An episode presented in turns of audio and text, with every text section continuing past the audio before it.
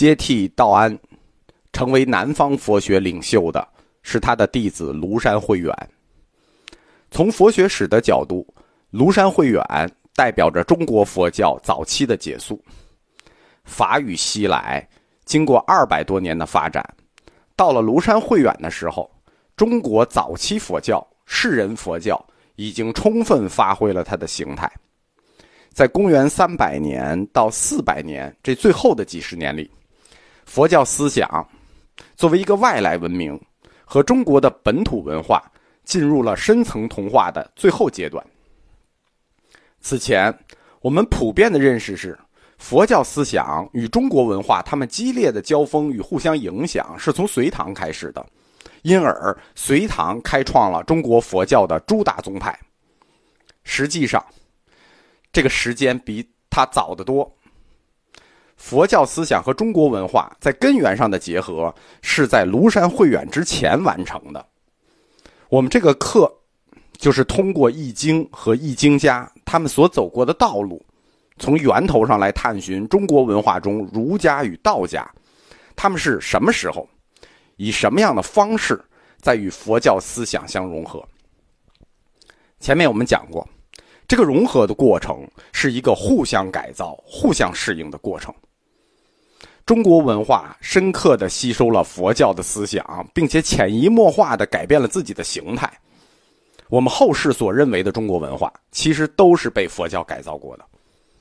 佛教思想中，对中国文化影响最深的是禅，以禅为中心，精神上是带有佛教思想的中国式沉思，生活上是山林寺院幽静的归隐文人的理想。佛教它在深层的理论上改变了我们中国儒家文化的风貌。第二课我们讲过，中国文化对佛教思想的吸收是以观念要素的形式进行的，一个观念要素一个观念要素的吸收，零零碎碎的吸收与消化。佛教的理论和他的生活方式悄悄的来，经过唐和五代。这个佛教大黄金时代的发展，到了宋朝，佛教思想已经从根本上改变了中国知识分子的世界观。反过来讲，佛教思想也经历了同样的被改造的过程。道安和慧远师徒，就是佛教思想在中国落地之后的转折点。道安和慧远，他们有一个共同点。就是他们都是儒家弟子出身，从根儿上讲，他们的基因在中国文化上，这就有一点像植物的嫁接。你嫁接在梨树上的苹果，你最后长出来的是梨还是苹果呢？当然是苹果，是带着梨味儿的苹果，叫苹果梨。记住啊，是带着梨味儿的苹果，它绝不是梨。我的意思懂了吗？佛学在中国落地之后，就是中国佛学，绝不是印度佛学。正是这个原因，在现代研究中国佛学的时候，有一个错误的研究导向，就是研究梵文和佛教原点。我们先不说早期佛教，它根本就不用梵文这件事啊，早期佛教是不用梵文的。传到中国的早期经书。我们把早期印度的经书我们就不看了，说它根本就不是梵文的。即使传到中国的早期经书，我们拿到的这一批《般若经》也好，《华严经》也好，它也不是梵文，它是中亚语的文字，用的是婆罗米文。它是印度文字的一个变形，但背诵的读音可是各不相同的。所以研究佛教就研究梵文这件事情，就是拿来蒙外行的，就是外行看着很高大上。内行看着就很装逼。我们不能说在研究中国佛教的时候，对印度教义的原始探究是没有任何意义的，有意义，但是意义真的不那么大，因为我们中国佛教的起点已经跟他们从根本上就不同了。印度佛教的教义，它是带着婆罗门教的影子的，它里头有印度上古的吠陀文化。有印度本土的哈拉巴文明、土著文化，尤其是佛教中，它有一个核心的是印度文化的，叫种姓制。佛种这个概念就是从印度的种姓制来的。这在我们中国文化中压根儿就没有。我们中国知道有阶级差，就是我们阶级有差别，但是我们不知道什么叫种姓差，对吧？就因为我长得黑，我就比你低级。中国人有哪一个会觉得我生来就是最低级的贱种，我的种就贱呢？这是开玩笑的事情。道安大师，他基于自身的血养和血统，血养和血统，就是中国读书人的这种血养，他意识到佛教。这种外来宗教和我们中国文化传承之间是有根本文化差异的。道安自己毕生致力于寻找和整理佛教的原点，努力探索佛法最初的含义。